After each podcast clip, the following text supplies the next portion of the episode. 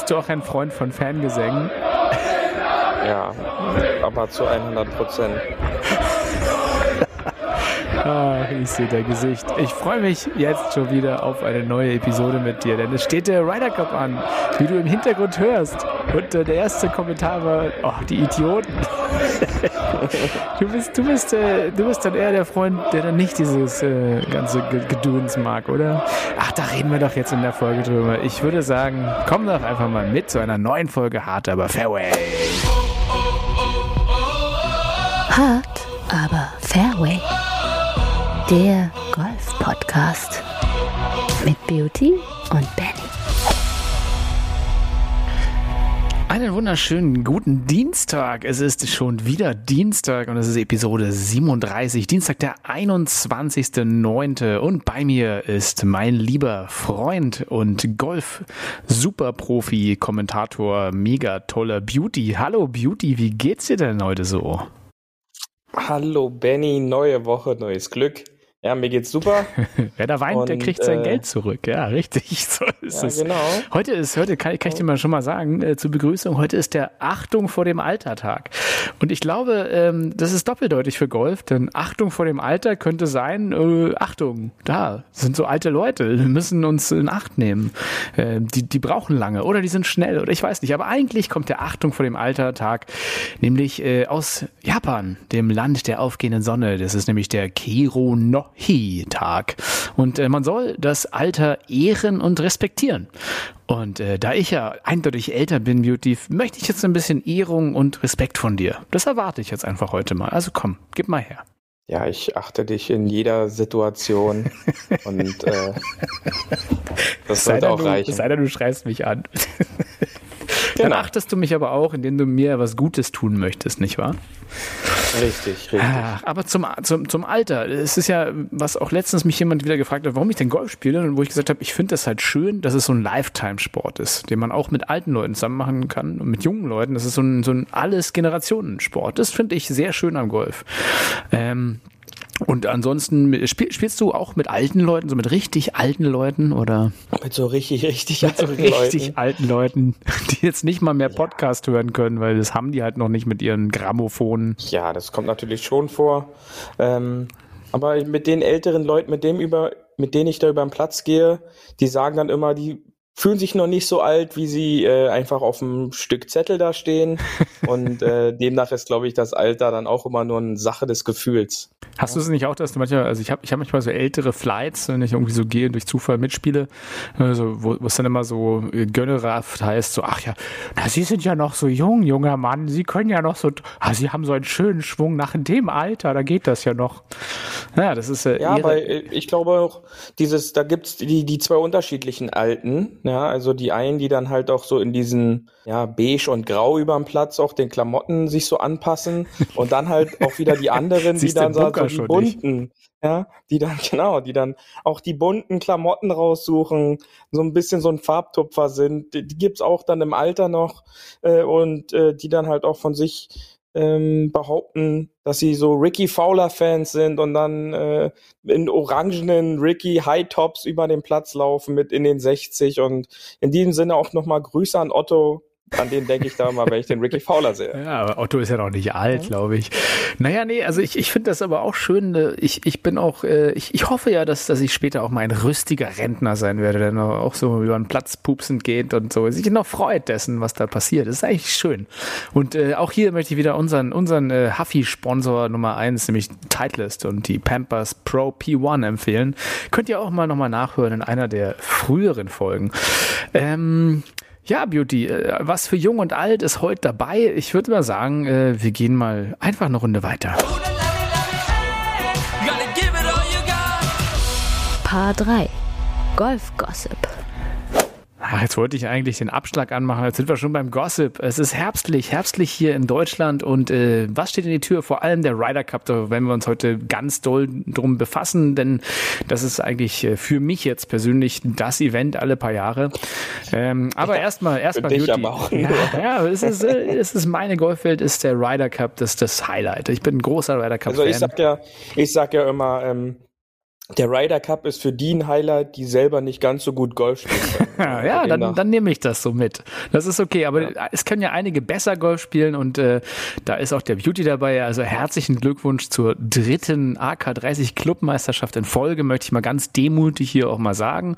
Äh, hast du klasse gemacht, gibt einen kleinen Applaus und äh, ich, ich äh, mache einen kleinen Dance Monkey für dich. Auch da ist ja der schöne Videoclip, äh, wer das Lied nicht kennt. Äh, da sind ja auch so ältere Leute, die einfach so ein bisschen Fuck You-Mentalität über den Platz laufen. Das ist so Golf Monkeys 1.0, der Dance Monkey. Und da möchte ich dir gratulieren einfach zu deiner Clubmeisterschaft. Herzlichen Glückwunsch, lieber Beauty. Danke, Benny. Danke, danke, danke. Ja, und äh, auf die nächsten zehn Jahre auch, dass du nochmal AK 60 Clubmeister wirst. Und dann kann, können wir dich auch noch mehr ehren, wenn wir in 30 Jahren ja. immer noch diesen Podcast hier machen. Genau. Mal schauen. In, ne? in, äh, in Folge 1537 dann. Genau. Äh, Ah, weißt du noch, damals, Beauty, ja genau, können wir drüber sprechen. Ich habe auch was sehr Schönes übrigens, äh, jetzt stehen ja wieder die diversen lächerlichen Turniere an, äh, nämlich unter anderem so ein Oktoberfest, was immer in, naja, ehrlich gesagt bei uns hier im Norden, äh, wenn man dann bayerisches Brauchtum im Norden macht, das ist so ein bisschen wie Verkleiden, eigentlich nicht, das kann man, darf man eigentlich nicht machen, aber macht man halt gerne, ist halt auch irgendwie, mein Gott, sollen sie alle machen. Aber da, da ist mir eine Sache jetzt, darüber bin ich gestolpert, da dachte ich, äh, boah, das geht mir persönlich jetzt schon wieder zu weit in Richtung Ablassbrief. Da gab es jetzt beim Turnier die Möglichkeit, ein Mulligan zu kaufen für 5 Euro, Beauty. Und da ja. wollte ich dir einfach auch mal persönlich anbieten für unsere nächste Runde. Du kannst bei mir für 5 Euro auch einen Mulligan kaufen und für 4 Euro vergesse ich einen Schlag, den du gemacht hast. So, okay. das ist doch, das ist doch eine, eine schöne, schöne Sache. Und das oder? kommt dann in die Hard Aber Fairway Spendenkasse genau. für den nächsten gemeinsamen Ausflug. Genau, ja. da gehen wir dann zusammen zu Connys Hauswaren und kaufen dir neues Equipment. So ein bisschen, ah, bisschen Spüli oder irgend sowas Feines. Ja, ja ne, aber was sagst du, was sagst du zum, zu, zum Mulligans kaufen? Was ist da deine erste Assoziation? Ja, es kommt ja erstmal so ein bisschen drauf an, was das jetzt für ein Fun-Turnier da ist. Dann kommt es ja oft noch irgendeinen höheren Zweck äh, oder es geht dann für einen höheren Zweck noch weg. Ja, ich kam auf das Wort nicht. Vielen Dank. Ähm, und dann sollen die da von mir aus 10 Euro auch für nehmen. Also äh, ja, ha. ich spiele dann sowas nicht mit. das ist ja nichts. Ja, ansonsten, äh, was ich auch sehr schön fand zum, zum Golf-Gossip auch nochmal, äh, die, die gute alte Fehde, die wir ja auch dieses Jahr schon begleiten, nämlich zwischen Brooks und Bryson, äh, die ja auf dem Papier mehr ausgetragen wird als woanders. Äh, äh die sind ja zusammen in einem Team und müssen zusammenspielen. Und da äh, fand ich ganz spannend, äh, gab es äh, zwischen Butch Harmon und äh, ich glaube ne, Claude Harmon ähm, ein, ein Gespräch und da gefragt, ja, Butch, was würdest du denn machen mit den beiden? Aber dieser ältere, etwas erfahrenere Trainer ja, er würde einfach ganz klar die aller, als allererstes da rausschicken und sagen, so, ihr beiden, ihr springt jetzt mal über euren Schatten, ihr spielt zusammen für Amerika und dann sind die ja immer sehr martialisch, so for blue and red und äh, holt die Punkte und die würden, äh, was würdest du machen? Findest du, es ist eine psychologisch gute Idee? Ja, da gab es ja in den vergangenen Jahren schon ab und an mal so eine Situation. Man erinnert sich bloß an den, an die Zusammenstellung als Tiger mit Phil äh, zusammenspielen durfte, äh, wo man ja dann auch immer der Meinung war oder die Medien da eher immer sowas draus gemacht haben, dass Tiger und Phil ja die ewigen Rivalen und ewigen Kontrahenten äh, schon sind. Und ich glaube auch eher, dass es in, in dem Fall auch so ist, dass es von den Medien und den Social Media äh, Posts halt höher gehangen wird, als es tatsächlich dann ist. Ja, und ähm, ich glaube, dass die dann halt so viel Profi sind, dass dann halt auch, wenn es dazu kommt, dass die jetzt zusammenspielen sollen, dann in dem Zusammenhang haben sie auch äh, Dustin Johnson gefragt, der dann meinte, ich würde so gerne mit Bryson zusammenspielen, denn würde ich das Fairway treffen, würde ich ihm bei jedem Abschlag sagen, er kann jetzt hier machen, was er will, sich aufpumpen, wie er will. Er soll den Ball einfach so raushauen, wie er nur kann. Und wo der hingeht, ist völlig egal. Und darauf kommt es am Endeffekt an, dass du dann da einen Ball im Spiel hast, also in diesem, in der Version wir, wir kommen, wir kommen gleich noch zu und, den Formaten, ja. Genau. Und dass, äh, dass Bryson dann halt einfach da äh, draufhauen kann, wie er will. Und ich glaube auch, dass Brooks in der Situation, er muss ja dann nicht mit dem Smalltalken. Da geht's ja dann bloß darum, einen Punkt zu holen. Hm. Und äh, letztendlich kann er sein Spiel machen. Und äh, der Gameplan, wenn der dann halt so vorgegeben ist, wird er dann nicht sagen, mit dem gehe ich jetzt nicht spielen. Also das kann ich mir bei Liebe nicht vorstellen. Und ähm, Wäre wär interessant zu sehen, ja, auch äh, die Zuschauer, ähm, ob da Brooksy-Rufe kommen würden, ähm, auch so ein bisschen, um das Ganze noch ein bisschen anzufeuern, äh, wird, wird spannend. Also ja. ich glaube es nicht, aber äh, man weiß ja nie. Ja, ja also Whistling Straits äh, ist ja das immer noch, wir sind ja immer noch in 2020. Ist ja der 2020 Ryder Cup, der durch Corona verschoben wurde ein Jahr. Äh, spielt jetzt in Whistling Straits äh, auch ganz oft als einer der schönsten äh, oder in Top 10, Top 100 Golflisten immer weit vorne. Äh, einer der schönsten Golfplätze. Ist ein klassischer Linkskurs. Ähm, erzählen wir vielleicht auch noch ein bisschen was dazu ähm, zum, zum Platz an sich. Ein paar 71 Platz, knapp 7000 Meter also genau genommen 6757. Und Fun Fact, was du erzählt hast, Martin Keimer ähm, gewinnt hier seinen ersten Major-Titel. Äh, ich glaube, es war die PGA Championship 2010 Beauty, oder? Ja, genau, deswegen, also ich bin mir auch nicht so sicher, ob da die Amerikaner dann so gerne zurückdenken, denn Keimer, der ist ja da im erweiterten Trainerstab ähm, aufgenommen worden dieses ja, Jahr. Und ähm, äh, er hat ja da im Stechen Baba Watson geschlagen. Und äh, Dustin Johnson hatte da so einen kleinen Zwischenfall auf der 18, wo er im Bunker seinen Schläger in Führung liegend abgelegt hatte oder ähm, nicht vermutet hätte, dass es ein Bunker war und so durch diesen Vorfall Keimer äh, dann auch die Chance natürlich bekommen hat, äh, dort ähm, dieses Playoff zu spielen. Und ähm, ja, das ist dieser Platz, wo Martin Keimer seinen allerersten Major-Titel dann letztendlich gewinnen konnte in einem Drei-Loch-Stechen gegen Baba Watson. Ist ein äh, Links-Style-Kurs. Also äh, vielleicht erklärst du nochmal, Beauty, als unser Golfexperte, was ist denn eigentlich ein Links-Style-Kurs? Ja, also links ist ursprünglich aus dem Britischen, ist dann der Bereich zwischen Strand und Hinterland, äh, wird der Bereich dann halt links äh, genannt, äh, der, der Dünenbereich. Und ähm, in Großbritannien wurde quasi in diesen Dünenbereich charakteristisch äh, der Golfplatz einge, eingebaut, eingepflegt.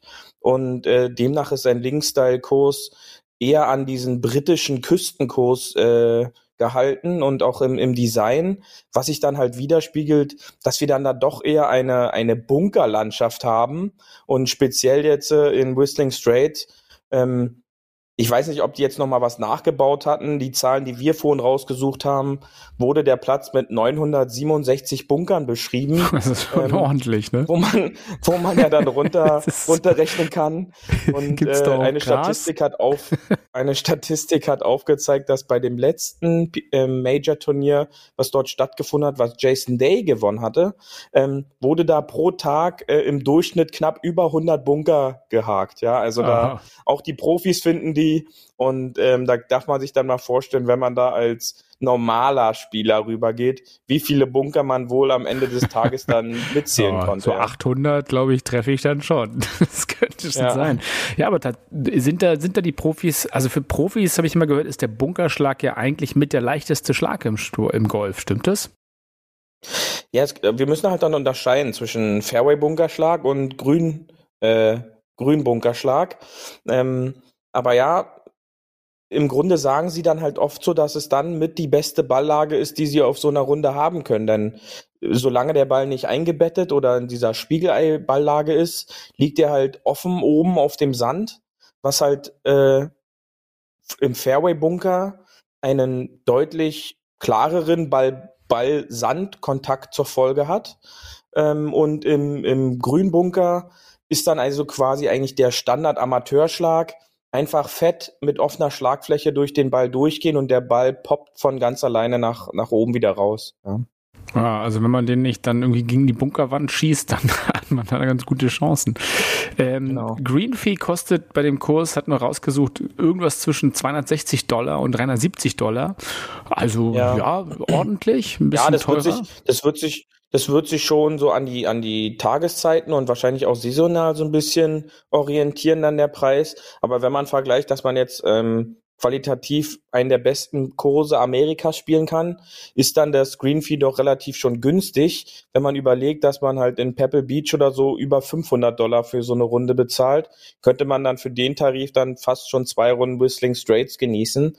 Ähm, und ja, finde ich jetzt für die für die Preise, die dann da aufgerufen werden, war ich überrascht, ja, auch wenn es sich eigentlich komisch anhört, aber überrascht, äh, relativ günstig, ja, für so ein, hm. für so ein Top 10, Top ja. 20, Top, was, was weiß ich, Platz der Welt, ne? Dabei darf man auch nur laufen, also Kart, Karts sind verboten. Man, genau, ne? richtig nur laufen. Äh, liegt wahrscheinlich daran, dass der ein oder andere Kartfahrer dann so einen Bunker finden würde.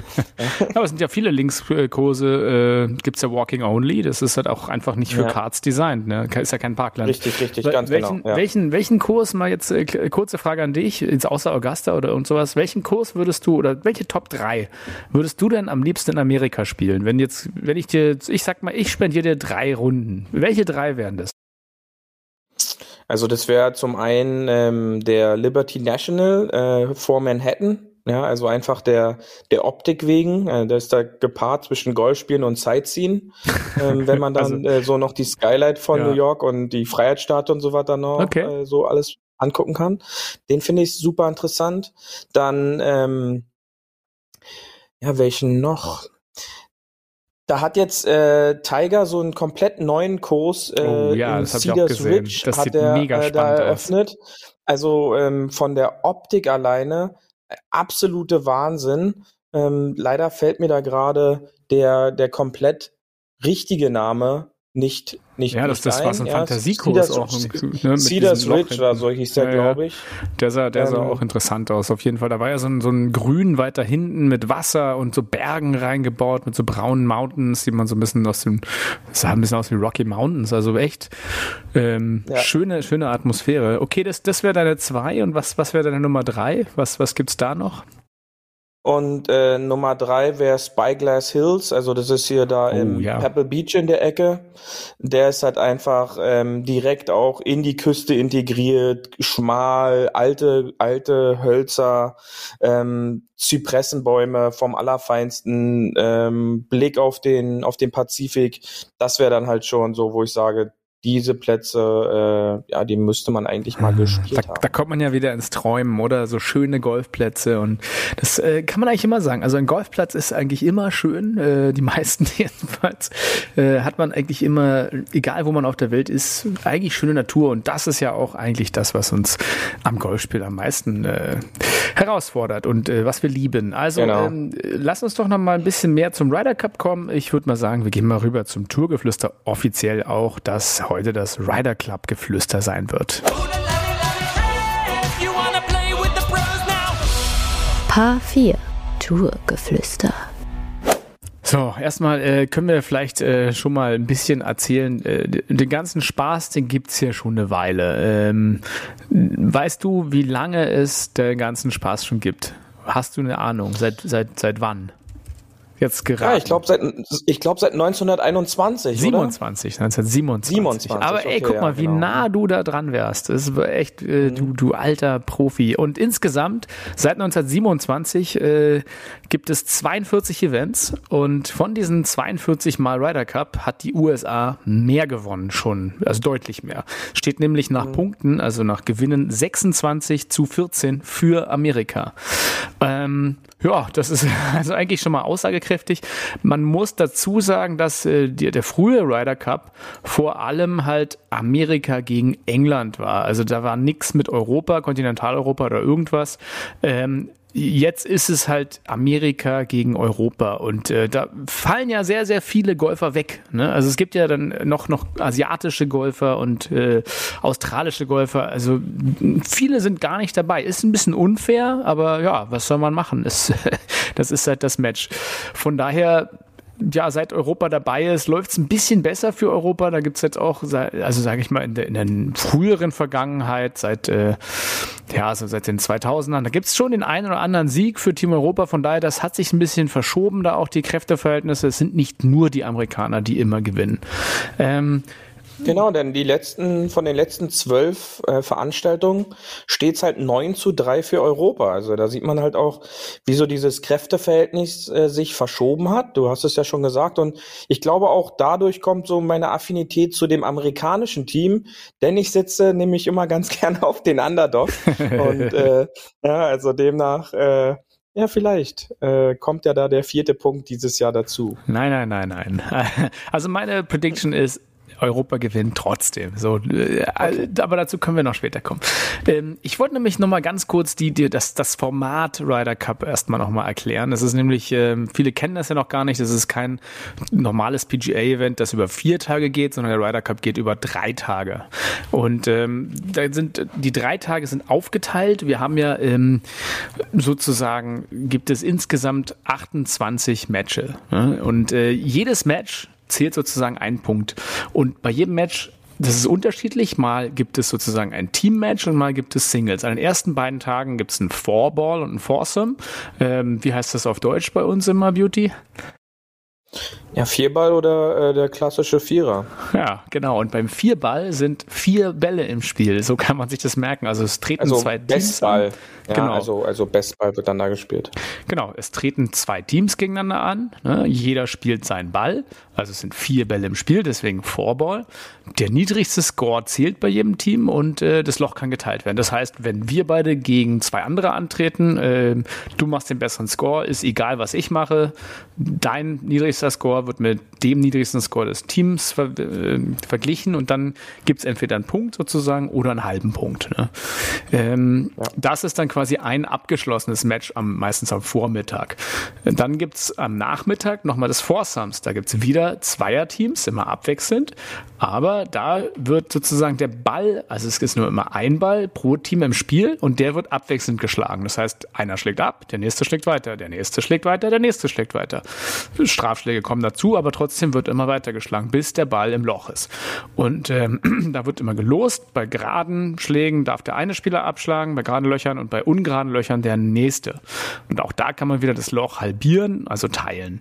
Ähm, und dann sozusagen am letzten Tag, das ist der, eigentlich der interessanteste, das, das klassische Matchplay, die Singles.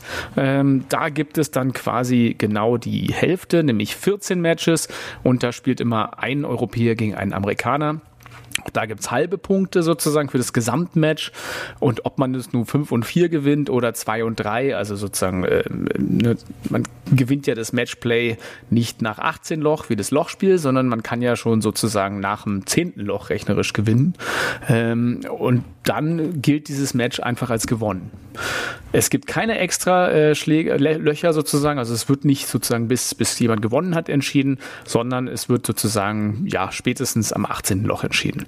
Ähm, so viel erstmal dazu. Beauty, fällt dir noch was dazu ein? Nein, man könnte jetzt so ein bisschen noch so auf spieltaktische Sachen eingehen, dass äh, das quasi mehr rumgeballert wird, als sag ich mal jetzt so ein bisschen taktisch gespielt wird, wie bei so einem normalen Stroke Play Zählspiel-Event, wo man sag ich mal so ein bisschen auf sein Ergebnis achten muss, sondern da nimmt halt jetzt die äh, das Risiko deutlich mehr in Kauf, ja, als jetzt zu sagen, ja, dann spiele ich hier lieber mal ein Layup und versuche dann mit dem Up and Down des Partners zu spielen. Da geht's dann quasi, da wird fast aus allen Ecken auf die Fahne geschossen, ähm, denn wenn man den dann halt nicht äh, bringt und äh, warum auch immer das Loch verliert, dann hat man ein Loch verloren und kann es dann halt im Laufe der Partie, Partie eventuell wieder gut machen. Also man sieht viel mehr Risikoschüsse als jetzt irgendwelche Layups und ähm, ich spiele jetzt mal bedacht einfach die Fahne an. Äh, nein, nein, da, da gibt's immer Feuer frei und ähm, da wird halt auch mal ein Fehlschlag in Kauf genommen. Ja, da geht's immer auf Birdie oder sogar noch besser. Ne? Also das ist halt das genau, Ziel ja. tatsächlich. Und auch da, ein, äh, beim, wie beim normalen Matchplay, das Loch muss nicht zu Ende gespielt werden. Das kann sozusagen geschenkt werden jederzeit. Ne? Genau. Ähm, ganz meistens wird's dann bei den Putts geschenkt, wenn du merkst, der eine haut daneben und sagt, okay, hey, das ist euer Loch, weil äh, den macht ihr oder den schenke ich euch, weil er nur ein Fuß davon entfernt ist. Da wird nicht wirklich auf Teufel komm raus ausgepattet. Teilweise aber auch schon aus psychologischen Gründen. Aber im Endeffekt, äh, ja, da geht es halt wirklich so ein bisschen, was du sagst, mehr um Risiko. Und deswegen gefällt mir das halt auch so, weil es halt nicht so, ja, äh, so ein strategisches Ding über lange Zeit ist, sondern da wirkt halt mehr, mehr auf Risiko gegangen und das ist spektakulärer. Auch die Fans und die Kulisse, was ich am Anfang angesprochen habe, ist halt mehr wie so ein bisschen im Fußballstadion. Und das so für Leute, die jetzt nicht oft Golf gucken, ist das, finde ich, der Ryder Cup ist halt wesentlich attraktiver zum Reinkommen, ne, um so ein bisschen mitfiebern. Man ist dann gleich so in der Atmosphäre drin und es ist ist wirklich, es sind zwei Fronten. Beim, beim normalen Golf-Event hast du ja nicht jetzt, äh, dass ein Spieler besonders, außer dass es Tiger angefeuert wird. Äh, aber bei diesem Format, da ist es halt einfach so eine geschlossene Front und die Fans sind halt entweder für Europa oder für Amerika. Und da kann halt auch mal sein, wenn du jetzt zum Beispiel, klassisch ist jetzt diesmal Whistling Straits Amerika, das heißt, wir haben ein Auswärtsspiel als Europäer sozusagen. Also wir sind nicht auf äh, Home Soil, sondern wir sind auf American Soil, also auf deren Grund. Da hat man natürlich äh, von, der, von, der, ja, von der Quote her einfach mehr amerikanische Fans. Und da muss sich natürlich die europäische Crowd mehr durchsetzen. Ähm, aber auch das geht halt und das gelingt. Zumal, wenn halt die gut spielen und gut angefeuert werden, da, das macht halt auch was mit den Spielern. Und das fand ich halt das Spannende, dass da wirklich mal auch durch das Anheizen der Spieler mehr passiert. Ähm, wie siehst du das? Ja, aber du wirst, du wirst sehen, dieses Jahr wird es nochmal anders, denn Corona hat quasi das Reisen der Europäer so, so einen Strich durch die Rechnung gemacht, sondern nur in Amerika lebende Europäer, die jetzt golfaffin sind und äh, Karten bekommen haben, können die dann halt dort, dort anfeiern. Und jetzt nicht als Beispiel die Briten, die dann halt auch so als reisefreudiges Land ja so im Sport immer sind, ja, die dann da drüben irgendwelches Bud Light oder so dann trinken müssen. äh, die gibt's dann dieses Jahr eher weniger. Ja, und da wird's halt interessant. Es, meiner Meinung nach, es könnte halt wirklich zu so einem reinen Heimspiel der Amerikaner werden, wo man mal so einen vereinzelten ähm, Go Europe oder so Spruch dann zwischendurch vielleicht mal hört.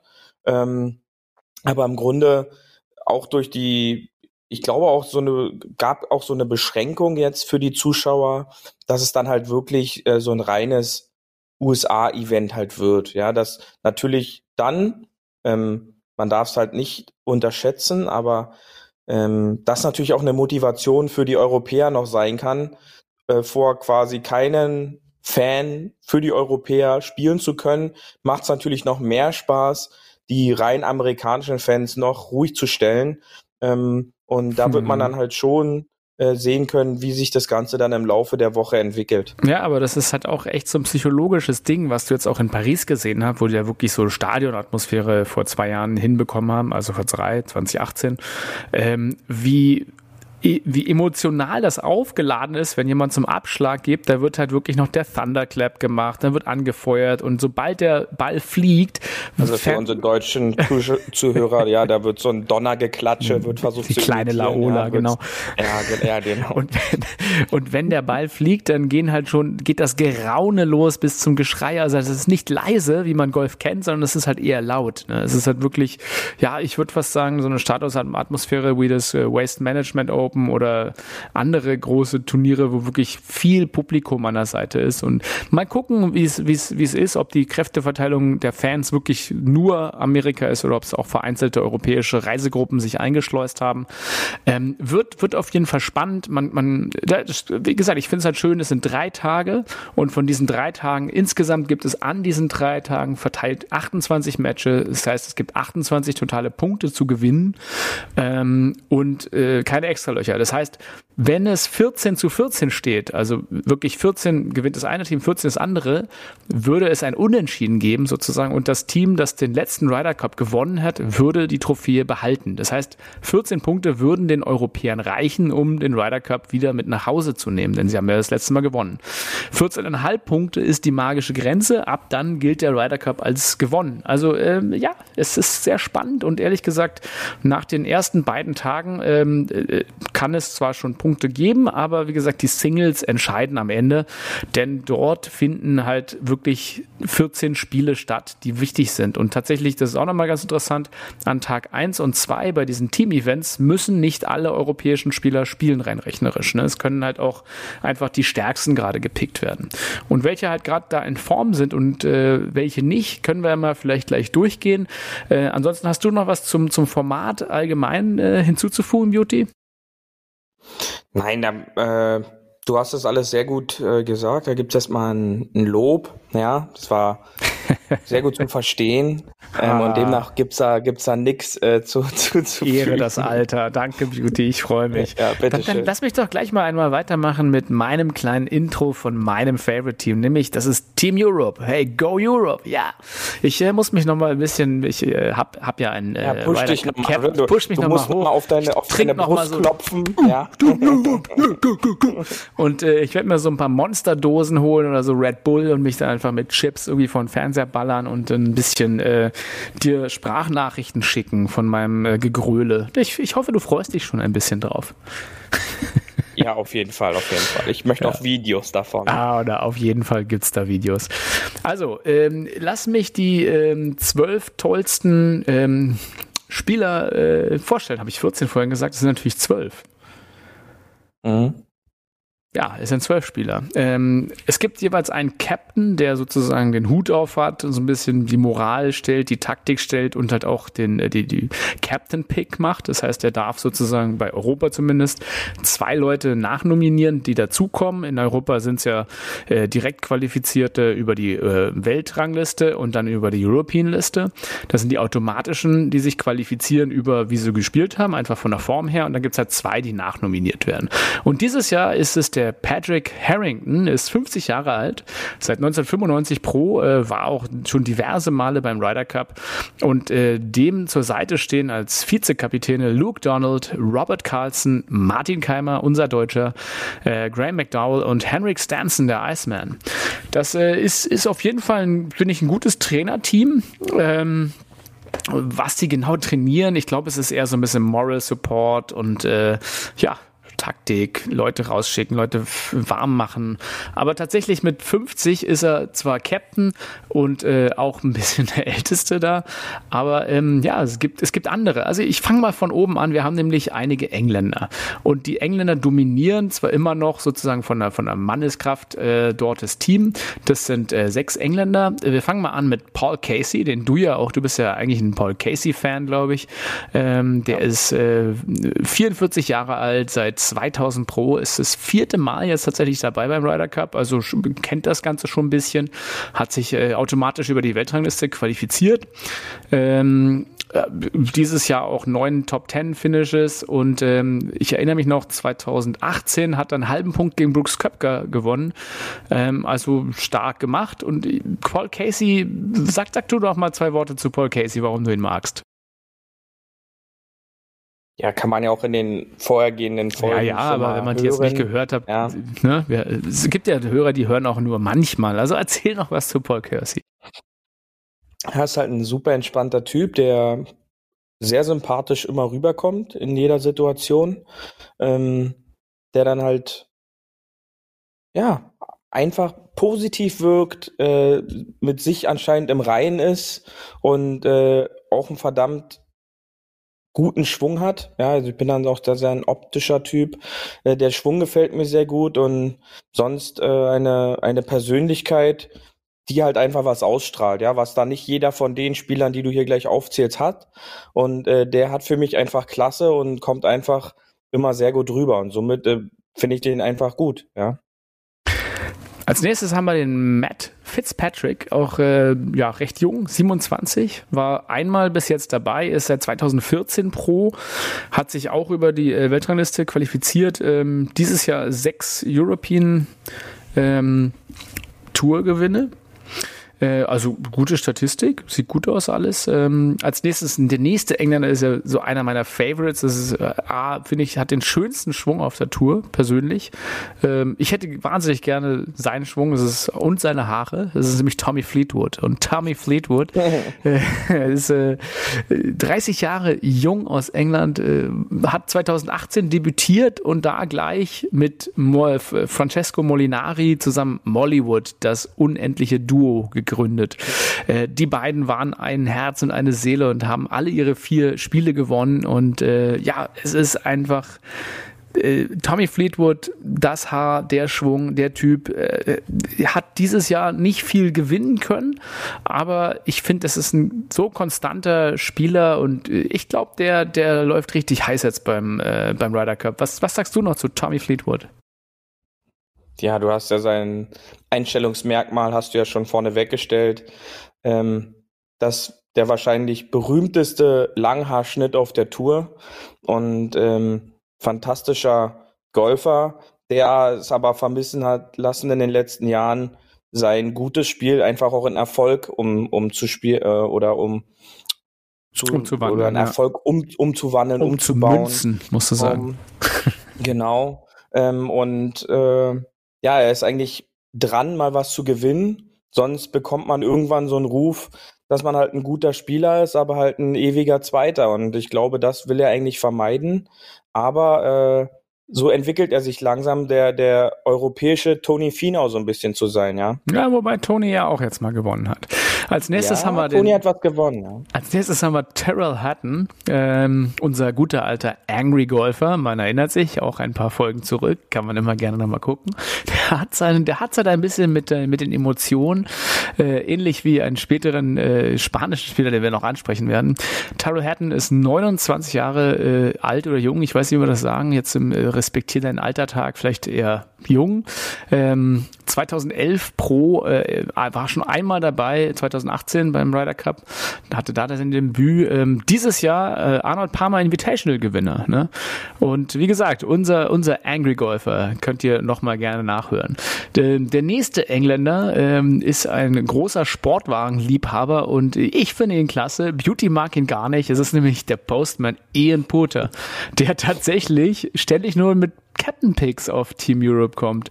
Aber tatsächlich, man muss einfach sagen, der 45-Jährige ist halt einfach Mr. Ryder Cup persönlich. Der, äh, er delivered am Sonntag und deswegen heißt er halt Postman. Ne? He always delivers. Äh, ist schon sechste Mal dabei. Ähm, hat insgesamt von allen Ryder Cup Appearances 22 Mal äh, seine Matches gewonnen und nur sechs Mal verloren. Also wirklich eine klasse Statistik und ähm, hat alle seine Singles, zum Beispiel 2012 war es auch spannend, äh, gewonnen. 2012 war er zwei down mit Rory McIlroy im, im Team und eigentlich war das schon so ein bisschen verloren, das Ding aber dann hat er quasi sechs Birdies hintereinander gemacht und äh, hat dem Team damals halt auch wieder Konfidenz gegeben, wieder ja das Ding zu gewinnen. Dieses Jahr, ich muss sagen, ich habe ihn immer mal wieder eher in der, in der, oberen Rangliste gesehen, ganz oft und dachte so, ja, der Pulter, der zieht schon überall immer mit, äh, hat nie was richtig gewonnen, aber immerhin vier Top Ten Platzierungen dieses Jahr. Also ja, kann man halten, was man will. Ich finde ihn großartig. Ich lasse jetzt Beauty nicht zu Wort kommen, weil der zerredet mir den armen Pulter nur wieder. und deswegen genau, ich mache ich mir nebenbei auf der Brot. ich mache gleich weiter mit Lee West. Übrigens, Ian Poulter lohnt sich auch immer bei Social Media zu folgen. Da gibt es eine Menge Content. Wahrscheinlich, weil er auch da diesen Social Media Etat der PGA Tour so ein bisschen mit anzapfen möchte. Ähm, ich komme mal weiter zu Lee Westwood. Das ist halt auch eine Legende tatsächlich. Mit 48 Jahren ist er ja fast so alt wie der Captain Patrick Harrington. Ähm, äh, ist seit 1993 Pro und war schon wahnsinnige zehnmal beim Ryder Cup dabei. Also das ist halt wirklich, das ist, er kommt jetzt in seinen elften Ryder Cup, ähm, hat eine Overall-Statistik von 20 Siegen, 18 Unentschieden und 6 äh, Verlusten seiner Matches. Das ist schon klasse, das kann man nicht anders sagen. Und von den 10 Ryder Cups, die er dabei war, hat er sieben gewonnen. Ähm, Lee Westwood eh dieses Jahr, finde ich, in einer, in einer großartigen Form. Es hat halt wirklich das kleine Quäntchen Glück zum, zum Major Sieg gefehlt einfach. Ähm, was sagst du noch über Lee Westwood Beauty? Ja, der sich, sag ich mal, so ein bisschen in so einem Formloch war. Ähm, überraschenderweise ähm, jetzt wieder auch auf der PGA Tour um den ein oder anderen Sieg mitgespielt hat. Äh, du hast es richtig gesagt. Da gab es ja dann auch im Laufe der Saison das ein oder andere Treffen auch mit Bryson in der Finalgruppe. Ähm, und ja, wird spannend zu sehen, wie, wie Westwood dort in seinem, in seiner elften Teilnahme wieder abliefern kann. Dann machen wir nochmal weiter. Äh, unser lieber Sergio Garcia aus Spanien, 41 Jahre alt, ist auch äh, fast so viel wie Leo Westwood dabei, nämlich das neunte Appearance hat er schon hinter sich, also schon neunmal beim Ryder Cup dabei gewesen. Hat sogar noch eine bisschen bessere Statistik, nämlich 22 äh, Siege also overall ist er der Leading All-Time-Scorer beim, beim Team Europe Ryder Cup mit 25,5 Punkten. So viel hat keiner. Der hat aber tatsächlich, äh, ich, ich würde ihn mit Tyrell Hatton zusammen paaren, denn da werden wahrscheinlich Putter geworfen und Schläger zerbrochen und irgendwie Grüns zerstört. Der ist halt auch echt ein Angry Golfer, äh, hat auch ganz oft sein, sein Temperament nicht, nicht so unter Kontrolle, ist aber nach wie vor fürs Team, glaube ich, eine gute Wahl, denn der bringt halt die Seniorität mit, der bringt die Erfahrung mit und ein Sergio Garcia, wenn der im Ryder Cup warm läuft, ist er halt auch echt ein Punktegarant. Ähm, der nächste Spanier, den wir haben, also wir haben diesmal zwei Spanier dabei, ist wirklich die Weltrangliste Nummer eins, John Rahm. John Rahm hat wirklich eine unglaublich großartige Saison abgeliefert. Er ist 26 Jahre jung, äh, war einmal dabei, nämlich 2018 beim, äh, beim Ryder Cup, ist halt in der Weltrangliste Nummer eins, sowohl auf der äh, Weltliste als auch europäischen Liste, hat äh, dieses Jahr Major Champ US Open gewonnen und 13 Top 10 Platzierungen. Ne? Also wenn man gesehen hat, dass er 2018 schon gut und großartig gespielt hat. Wenn ich jetzt überlege, dass er sich nochmal gesteigert hat, ist John Rahm für mich ja wirklich so, ja, Rambo. Er ist einfach ein Punktegarant und ich glaube, dass er jetzt noch erfahrener ist. Der wird dem Team Europe halt, ja, er ist tatsächlich der Erstplatzierte und danach sind Platz zwei bis neun Amerikaner. Also ähm, wenn nicht der leaden soll, wer dann? Was sagst du? Ja, auch äh, unter den Spielern. Ähm, aktuell wird er ja auch mit Abstand als bester Spieler der Welt halt auch gesehen, ähm, weil halt auch gesagt wird, dass er im Moment keine Schwäche in seinem Spiel hat, sowohl mit dem Driver als auch mit den Eisen und auf dem Grün. Er ist auch in den Statistiken sehr weit vorne mit dabei und ja, er muss da jetzt äh, diese Leaderrolle auch übernehmen, ja, auch wenn er jetzt noch nicht so alt ist aber John Rahm äh, ist ja, jetzt jung, nicht ohne 26. Grund. Ja, ist jetzt nicht ohne Grund der, erster der, der Weltrangliste in dem ganzen Team. Ja. Das musst du mal überlegen. Und äh, das ist dann halt schon, wird spannend zu sehen, äh, zu sein, wie, wie Rahm damit umgeht, ja, auch als Nummer eins äh, jetzt in, in dieser Mannschaft. Und da zeigt sich dann halt auch so, ähm, so schön, wer ist da halt wirklich geschmiedet oder wer ist gegossen, ja. Und ähm, da äh, wird, äh, ich glaube auch daher Sergio Garcia noch äh, als Mitspieler, dem so ein bisschen stützt, ja. Bist du gegossen oder geschmiedet? Ja, da, um in der Golfsprache zu bleiben. Ja. ja also, Qualität zeigt sich immer in der Form mit dem Forged-Druck drauf. Ne, so nee. Du bist also geforged, forged in Fire, unser Beauty. Dann äh, als nächsten, ich habe noch hier einen Irländer, nämlich Shane Laurie. Er ist 34 Jahre alt und das erste Mal dabei. Ähm, hat dieses Jahr zwar äh, immerhin vier Top Ten Finishes hinter sich, ich weiß aber nicht, das ist bei mir so ein bisschen der Wackelkandidat. Also Shane Lowry ist ein toller Spieler. Ich finde auch eigentlich sehr konstant. Mir hat er auch beim Masters sehr gut gefallen. Aber mm, ob der wirklich die Standkraft hat, dem europäischen Team so krass zu helfen, ich glaube, der Captain Pick von Landsmann Harrington ist da schon ein bisschen eher ein, ja, Gefallen gewesen. Ich weiß nicht, wen hättest du statt Shane Lowry gepickt, Beauty? Ich weiß nicht, dadurch, dass die Europäer ja dein Team so ein bisschen sind, ich verstehe da die, ich verstehe da die ähm, Captain Picks jetzt nicht so, da die im Grunde genau entgegengesetzt der amerikanischen Wahl waren, eher alt und erfahren. Ähm, ich hätte hätte ich da was zu sagen gehabt, habe ich nicht. Ja, demnach kann ich das halt einfach so raushauen. Ich hätte mir halt schon gewünscht, dass da jetzt noch so ein Junger gepickt wird. Jetzt hier so ein Heugart oder ähm, ein Peters, der jetzt nicht unerfolgreich in den letzten Jahren auch da war, ähm, halt aber jetzt nicht äh, seit seinem Open-Sieg, ich weiß nicht, ob der, ob ähm, Iren sind ja äh, Firebeaster, wie man so oft hört, ob er immer noch seinen Open-Titel von vor zweieinhalb Jahren jetzt feiert, äh, weil seitdem hat er ja im Grunde nichts mehr wirklich gerissen, ja. Und ähm, ich, ich weiß jetzt nicht so wirklich, wo dahinter ähm, dieser Pick war, ja, ob dann halt auch so ein bisschen so, ja, der passt da gut in die Gruppe, ist jetzt kein Lautsprecher, ist jetzt nicht auffällig, ähm, und dass er, dass man da halt so eine ruhige Seele jetzt noch gebraucht hat, ähm, weiß ich nicht. Aber als dieser Pick äh, aufgezählt wurde, war ich schon eher überrascht, als äh, dass ich jetzt gesagt habe, ja, ist jetzt eine logische Konsequenz seines guten Spiels der letzten Monate. Ja, Erfolg gibt Recht, von daher mal schauen, ob äh, Harrington Recht bekommt oder ob wir ihn dann Schelte strafen am Ende.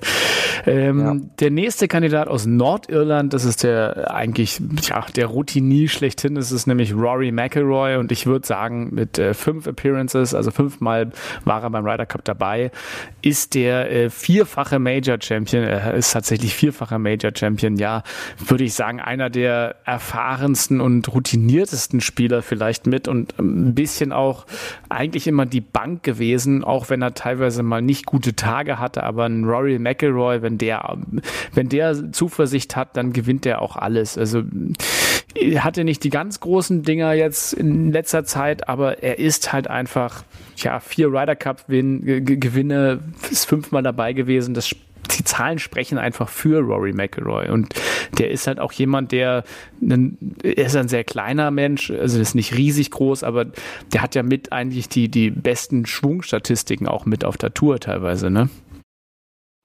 Ja, ist meine Körpergröße, also jetzt komme nicht mit klein, bitte. ja.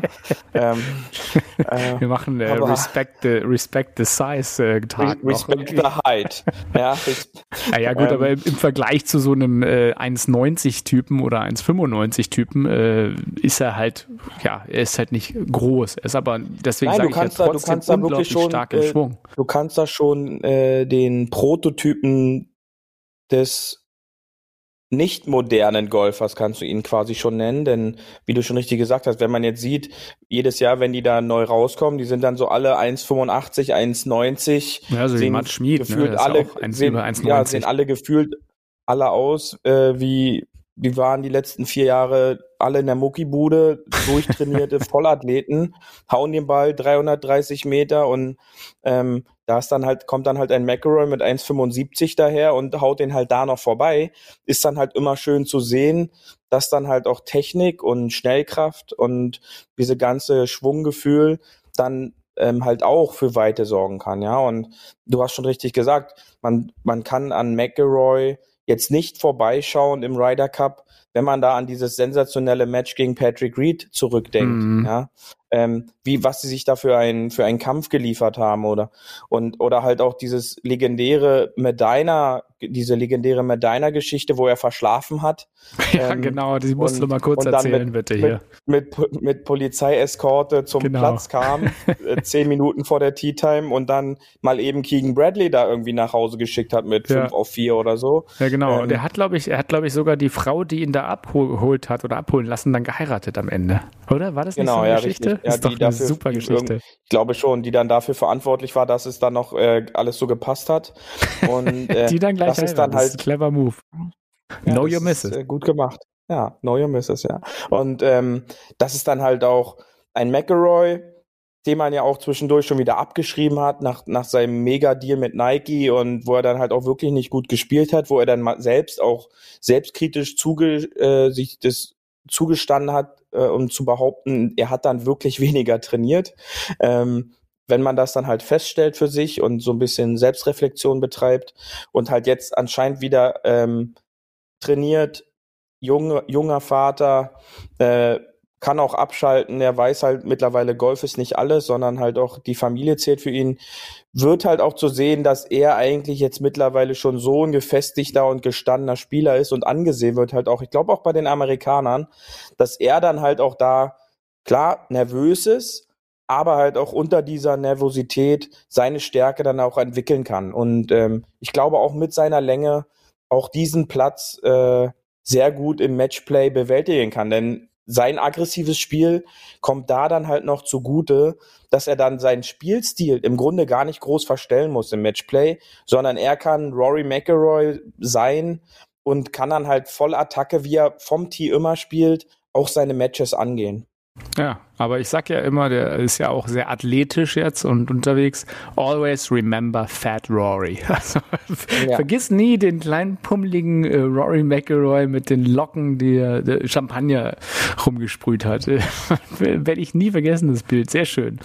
Ähm, ich komme mal zum nächsten, denn wir haben noch Victor Hoffland hier auf der Karte, der Norweger, 24 Jahre alt, ähm, bei Ping gesigned, ist auch beim Debüt jetzt, äh, war schon äh, 2018 US-Amateur-Champ Ähm, ich finde, das ist ein sehr hoffnungsvoller äh, europäischer Spieler, der vielleicht jetzt nicht die ganz großen Erfolge schon gefeiert hat, aber der ist für mich auch eine Bank einfach beim Golfspiel. Ähm, wa was hältst du von Victor Hovland? Ja, meiner Meinung nach einer der kommenden Superstars des Sports. Ja, auch ähm, die Zukunft des europäischen Golfes. Ja, also das ist zum Beispiel so ein Pick, wo ich sage, das macht für mich dann halt erstens von der Spielqualität natürlich Sinn und dann halt auch jetzt von der Altersstruktur. Äh, Anfang 20, zweite Jahr Profi, äh, zwei professionelle Siege, ähm, spielt da oben immer mit. Man hat das Gefühl, dem ist das halt auch wirklich sowas von Wurst, der hat einfach Spaß, äh, der ist dann dabei und, und, und, und lebt seinen Traum, ja, und ist so ein bisschen so der Moikawa, der Schaufele, der Europäer, der da jetzt aufkommt. Und ähm, ich glaube, da sollte man einen genaueren Blick haben, dass das einer der absoluten Stars mhm. und äh, auch Heroes dieses Ryder Cups werden könnte. Ja, ich hoffe ja? es sehr, ja. Wenn also er die Victor Spielzeit bekommt, ja, wenn er die Spielzeit ja. bekommt. Den, den letzten, last but not least, äh, ist jetzt das Debüt vom allerersten Österreicher. Äh, ne? Also ein deutschsprachiger ist wieder mal dabei beim Ryder Cup. Wir können froh sein. Ähm, nämlich der Österreicher Bernd Wiesberger. Er ist 35 Jahre alt und ist tatsächlich erst über das letzte Qualifier-Turnier noch reingerutscht. Da waren ja so mehrere Leute auf der Bubble, die hätten es sein können. Aber der Bernd Wiesberger hat es gemacht und ich freue mich für ihn total. Und ähm, ich habe nicht sehr viel von Bernd Wiesberger bis jetzt mitbekommen. Deswegen erzähl du doch mal ein bisschen was über Bernd Wiesberger. Ja, was soll ich über den Bernte sagen? Ja, ähm, auffällig das erste Mal auch in Amerika wurde er in dem Jahr, als äh, Rory McIlroy die PGA Championship gewonnen hat, wo er da im Final vielleicht mit äh, aufziehen durfte.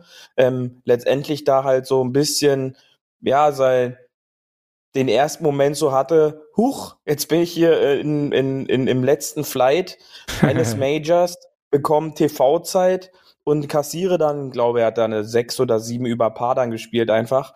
Ähm, aber hat sich jetzt stetig äh, gesteigert, äh, ist quasi immer ein Garant fürs Wochenende. Selten mal, dass ein Wiesberger irgendwie den Cut verpasst. Ja, also äh, spielt da irgendwie mhm. immer äh, am Wochenende noch mit.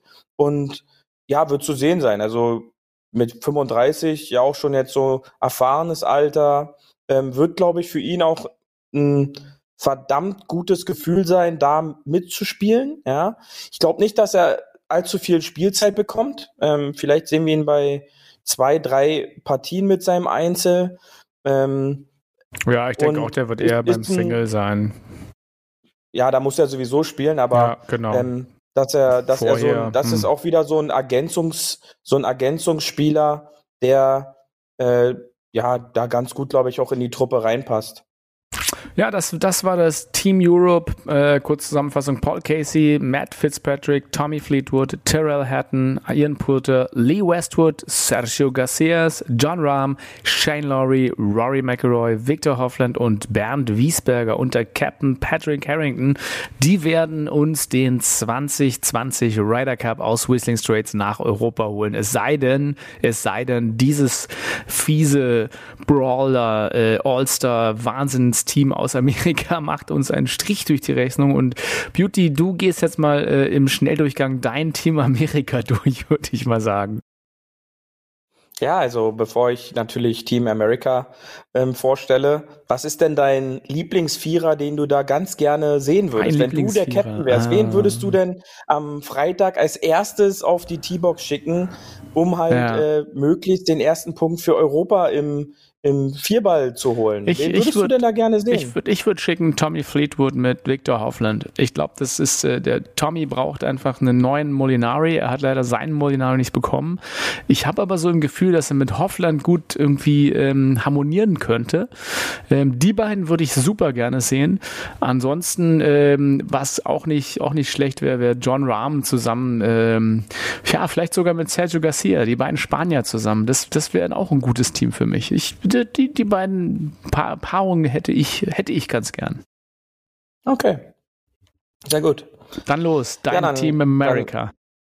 Dann stelle ich mal den Underdog America vor. Ähm, ja, das der Underdog. Wie, wie, du schon, wie du schon gesagt hast, gespickt mit Topstars. Ähm, und ich fange einfach mal mit der Weltranglisten Nummer zwei an. Dustin Johnson, ähm, seine fünfte Ryder Cup Teilnahme, ähm, hat einen Losing Record, ähm, hat sieben Siege, neun Niederlagen, noch kein Match, wo Dustin Johnson mitgespielt hat, wurde geteilt. Ähm, aber meiner Meinung nach einer der Leader dieser Mannschaft, ähm, auch wenn wir ihn eher so als the cool Dude und so als ruhigen Typen sehen. Ich glaube, an einem Dustin Johnson kann sich auch das Team orientieren, da auch er sei, mit seinem Spielstil dort in Whistling Straight eigentlich immer abgeliefert hat, auch wenn es da diesen Regelirrsinn da einmal gab, ist er, glaube ich, einer der absoluten Leader dieses Jahr und ähm, der, wir werden sehen, den ein oder anderen Punkt auch für das Team Amerika dort holen wird. DJ. Ja. Ganz genau, DJ. Der zweite Spieler, ich habe ihn vorhin schon mal kurz angesprochen, 24 Jahre jung, Dritter der Weltrangliste, Colin Morikawa, ähm, hat in den letzten Monaten so ein paar kleine Problemchen, ähm, hat so ein bisschen seinen Rhythmus verloren, hat keines der letzten vier Starts unter den Top 25 beendet ähm, und ist gerade so ein bisschen aus seinem Spielrhythmus. Da wird man sehen, ja. Ähm, erste Teilnahme, gleichzeitig dadurch natürlich ein Rookie, was zur Folge hat, wie tritt Morikawa da auf? Kann er da mit diesem Druck, der trotzdem da ist, äh, performen? Äh, was ich vorhin schon gesagt habe, da wird sich wieder zeigen. Ist der, ist der Typ schon so weit geschmiedet oder wurde er bisher nur gegossen. Ja, das ist so ein bisschen so die These für die, für die, für die kommende Woche. Ähm, wird man dann sehen, Morikawa sonst, äh, ja, wir alle, wir alle wissen, guter, solider Spieler, nicht so der Hau drauf, sondern eher der über seine Präzision und über sein gutes Eisenspiel, was natürlich bei auf einem Platz mit knapp 1000 Bunkern natürlich auch ein Vorteil sein kann. Ja, oder Benny? Absolut. Ich, äh, da kann ich dir nur 100% recht geben, dass ich äh, finde, dass Colin Morikawa, der beeindruckend gleich bei seinem Debüt Majors gewinnt, äh, einfach könnte er bei seinem Debüt jetzt auch gleich Punkte für Team Amerika gewinnen, ja. Genau, also das ist natürlich das Ziel. Meine Meinung nach ist auch einfach der Form halber, ähm, wird man ihn vielleicht Freitag einmal sehen und Samstag einmal sehen, ja, ähm, äh, aber da werden wir sehen, was Captain Steve Stricker sich dafür eine Taktik dann überlegt hat. Spieler Nummer drei, muss ich glaube ich nicht allzu viel zu sagen. Weltrangliste Nummer sieben, Bryson DeChambeau. In Bryson we in trust. der vergangenen Woche, in der vergangenen Woche noch einmal ordentlich trainiert mit Kyle Berkshire und mit dem deutschen Longdriver Martin Borg äh, Meister. Ja, das war noch ein bisschen ähm, länger. Der hat einfach zu wenig Länge, finde ich auch. Ja, da, da wurden noch mal wohl laut Video zwei, drei Meilen gefunden. ähm, ich, bin, ich bin gespannt, ähm, ob er das auch auf die Matte bringt. Ich habe das, ich habe das vorhin schon gesagt. Das ist natürlich eine spieltaktische Möglichkeit, ihn zum Beispiel mit einem Spieler wie Morikawa zusammenzusetzen, ja. dass man halt einen immer ins Spiel bringt und, ja, und Deschambeau ja und Deschambeau dann quasi losballern kann. Ja, das wird Fall. zu sehen. Aktuelle äh, Statistik zeigt auf, drei Matches bei seinem vergangenen Auftritt in Paris, drei Niederlagen, davon äh, zwei mit Tiger und ein, die Niederlage dann natürlich dadurch auch im Einzel. Ähm, Deschambeau ja, muss sich gelaufen, rehabilitieren. Ja. Nein, er muss sich rehabilitieren, muss zeigen, dass er für diese Art von Turnier gemacht ist.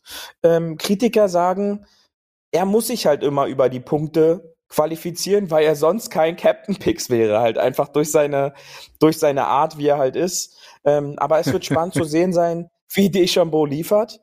Und ähm, natürlich ein, ja, ein Spieler, der meiner Meinung nach alle Partien spielen wird, einfach durch seine spieltaktische Möglichkeit, die man damit auch in die Waagschale werfen kann, einfach diese unfassbare Länge, die Bryson mitbringt.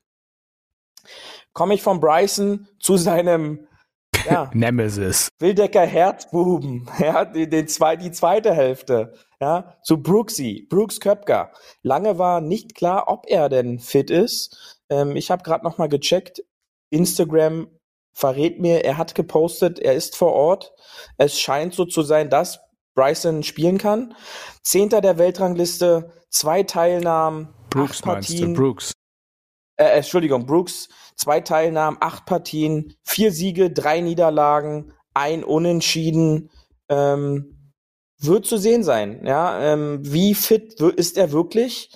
Äh, ich glaube, nämlich durch seine Verletzung werden wir Brooks nicht allzu häufig sehen. Mein Tipp wird wieder sein, eine Partie Samstag, eine Partie am Freitag und äh, natürlich die Einzelpartie am Sonntag. Mehr wird seine Handverletzung wahrscheinlich nicht hergeben. Und äh, meine Hoffnung hier vorne weg, ehe die Frage nachher kommt, ich hoffe, dass es die Partie Brooks und Bryson im, im, Vierer zusammen gibt. Ich hoffe Einfach, auch. Damit diese, diese Power dort zusammen, ja. äh, dieser, dieser gespielte Hass oder diese gespielte Antipathie ähm, sich gegenseitig so ein bisschen aufzuballern und ja, damit was, dann. Was, was die PGA Tour sich nicht traut, ja. könnte sich ja tatsächlich der Stricker mal trauen. Ganz genau, ja. Dass sie mal zusammengesetzt werden und, und somit eine eigene Energie dort entwickeln können. Ähm, aber wir werden es sehen. Äh, nächste Woche an gleicher Stelle hören wir, war es so oder war es eben nicht so. Ja. Der nächste Spieler, Justin Thomas, auch klasse Typ, auch eher noch einer der Jüngeren, ja, 28, aber der jungen Erfahrenen. Ähm, Major Champion, Turniersiege, Sechster der Weltrangliste. Justin Thomas muss man immer auf der Rechnung haben. Sein unglaublicher Rekord bei aus oder aus Paris war er der einzige Spieler, der dort so herausgestochen hat. Ja, ähm, vier Siege, eine Niederlage bei fünf Matches war er eigentlich der einzige Lichtblick äh, im Team America und ist meiner Meinung nach auch einer der Zugpferde dieses Jahr aus der Mannschaft heraus. Denn auch wenn er nur einmal dabei war in Frankreich, muss er für die vielen Rookies, die Team USA stellt, doch hm. als Zugpferd und ich sag mal so, als ja, als erfahrener Spieler von diesen schon. fünf Partien, wenn man schon von Erfahrung da sprechen kann, ähm, dann muss er da halt auch mit vorne weggehen. Und ich glaube auch, dass er ein Bestandteil sein wird, der am Freitag in der ersten Partie gesetzt wird, einfach aufgrund seines Erfolges aus Paris wird er an eins zusammen mit Jordan Spieth spielen, die sich seit Kindestagen schon kennen. Ist hier wieder meine. Ich wollte es eigentlich nicht machen, aber ich mache es wieder, Benny. Nimmt mein alle Tipp, Geld in die Hand. ja, mein Tipp: Justin Thomas, Jordan Spieth an eins am Freitag im ersten Vierball okay, ja, um sein, den ja. ersten Punkt für Amerika. Okay, äh, mein Tipp holen. ist, ja? mein Tipp ist einfach ganz dreist: Bryson DeChambeau und Bruce Köpker. Okay. Direkt als sehen, erstes ja? draußen.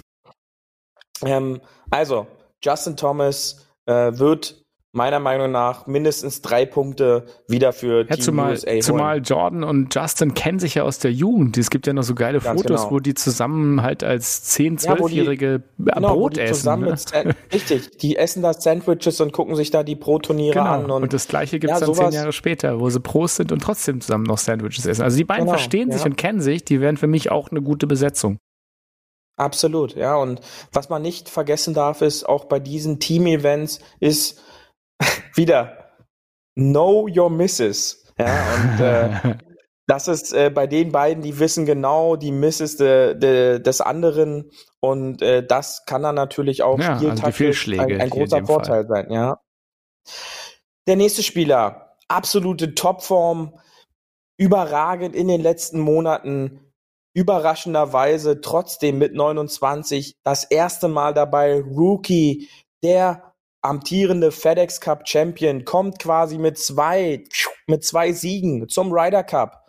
Patrick Cantley, der ja so ein bisschen Ryder Cup schon trainiert hat mit Bryson äh, vor vier Wochen, worüber wir gesprochen haben. Sechsloch Playoff, da wurde so ein bisschen Matchplay schon mal geübt und äh, Cantley am Ende erfolgreich, was so ein bisschen Brysons Matchplay-Statistik äh, vor diesen drei Niederlagen widerspiegelt, auch gegen Cantley meiner Meinung nach könnte er der Hofland der Amerikaner werden, einer der Stars dieses Jahr. Ja, wenn er dieses Spiel und diese Stärke der letzten Woche eins zu eins überbringt, ähm, Patrick Cantley, meiner Paddy Meinung nach auch gesetzt. Paddy Ice in jeder Partie wird diese Qualität sein. Hier würde ich auch schon mal sicher gehen, einfach aus der Erfahrung des Presidents Cup in Australien hat er jede Partie mit Sander Schaufeli zusammengespielt, die da auch sehr erfolgreich zusammen waren.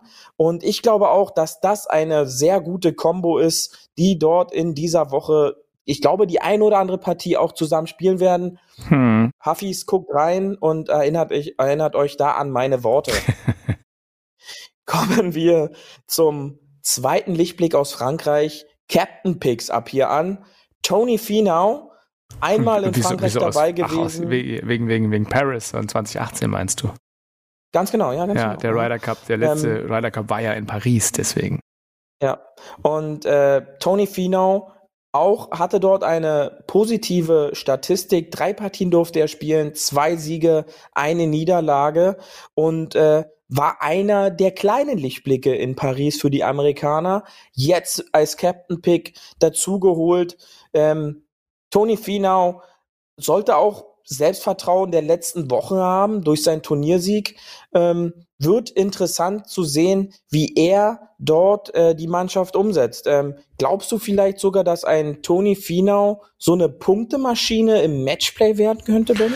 Ja, ist, er ist äh, immer gut gelaunt und ähm, der lässt sich halt auch nicht aus der Ruhe bringen. Das ist halt wirklich seine Stärke und das hast du ja auch gesehen, dass er halt auch langen Atem hat, wenn er halt immer in den Top Ten rumkrepelt, aber nie gewonnen hat. Jetzt hat er aber endlich gewonnen und ich glaube, das hat ihm auch ja den zusätzlichen letzten Kick gebraucht. Also ich glaube, der ist schon, ja, der ist schon unüberwindbar, der Toni Finau. Ja, und ich glaube auch gepaart mit seiner unglaublichen Schlaglänge ähm, ist er halt wieder auch so ein strategischer Spielstein, dem man halt jetzt den ein oder anderen Spieler zuschieben könnte. Ja, das glaube ich wird äh, interessant, gegen wen er spielt am ja. Ende. Ne? Das, das, ich mhm. glaube, wenn der gegen den John Rahm oder den McElroy spielt, hat er keine Chance, aber gegen die meisten anderen, da würde ich ihn als Favoriten sehen. Ja, da werden wir dann uns nächste Woche noch drüber sprechen, genau. wenn er dann John Rahm 4 und 3 nach Hause nein, nein, geschickt nein, hat. Nein, nein, nein, Aber, nein, ähm, nicht passiert. Äh, es wird spannend zu sehen sein, wie, weil du es schon so angesprochen hast. Ich glaube, seine ganze, seine persönliche Einstellung ist für dieses Event sehr gut gemacht, denn dieses Positive sorgt natürlich dafür, dass man nicht zu schnell in dieses negative Rad reingerät. Und äh, ich glaube auch, dass das eine Stärke für Tony Finau in diesem Matchplay-Event sein könnte. Ja. Komme ich zum nächsten Captain Pick, Rookie. Ich habe ihn gerade schon erwähnt, potenzieller Spielpartner von Patrick Cantley, Sande Schaufele, ähm, das erste Mal dabei, einer der Stars der letzten Jahre der PGA Tour. Es wird spannend zu sehen, zu sein, wie er das jetzt auch in so ein Event mit reinbringen kann. Ja, äh, hat das Potenzial, auch einer der absoluten Überraschungen und, und Aushängeschilder dieses Ryder Cup zu sein, nach einem Jahr mit Gold bei Olympia, auch wieder stabil im FedEx Cup. Sander Schaufeli, ich glaube, dieser Typ, das hat man auch bei Olympia gesehen, ist so solide im Overall Game, ja, in seinem gesamten Spielanlage, solide vom Tee, eine Fairway-Maschine im Grunde und gut auf den Grüns. Was im Matchplay extrem wichtig ist, wo ich dann immer sage, da finde ich das Putten wichtiger als jetzt die ein oder andere Bombe vom Tee, denn letztendlich werden da die Löcher auf dem Grün geholt, ja, und nicht schon auf dem Weg dahin. Zum nächsten Spieler, ja, da, da denkt man, wenn man sich das so alles so an, anschaut und durchliest, der Typ, der ist Ende 30, der ist aber erst Ende 20. Jordan Spieth, mhm. bereits dreimal beim Ryder Cup dabei gewesen, 14 Matches gespielt. In seinem allerersten Ryder Cup wurde er eher in der Kombination mit Patrick Reed zum Team America, mit Captain America zusammen, wo die da eine Partie nach der anderen weggerissen haben, was dann letztendlich durch die äh, Teilnahme von Justin Thomas in Paris komplett auseinandergerissen wurde, wo es ja so ein paar Diskussionen auch gab, warum dann jetzt auf einmal Jordan Spieth nicht mehr mit Patrick Reed zusammenspielt, sondern mit Justin Thomas, zeigt aber letztendlich auch, wie erfolgreich Spieth mit Thomas in Paris gespielt hat. Ja, diese ähm, drei äh, Siege, die die zusammengeholt haben in den in den Matches, auch seine Overall-Statistik, 14 Partien bereits gespielt, sieben Siege, fünf Niederlagen und zwei Unentschieden.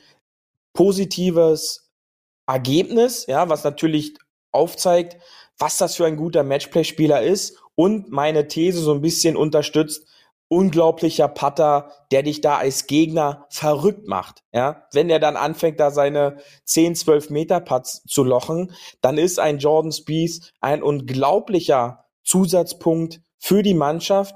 Und ich glaube auch, ähm, wenn man jetzt an Paris zurückdenkt, war in einer Phase, wo Jordan Spieth quasi gerade so eine extreme Delle in seinem persönlichen Spiel hat, wo viele schon gesagt hatten, warum nimmt äh, jetzt der Captain da auf einmal Jordan Spieth mit? Ja, ja. und jetzt war es ein logischer Pick und äh, ich glaube, du wirst mir da auch zustimmen, dass Jordan Spieth auch für die Europäer immer wieder ein ziemlich gefährlicher Gegner sein wird.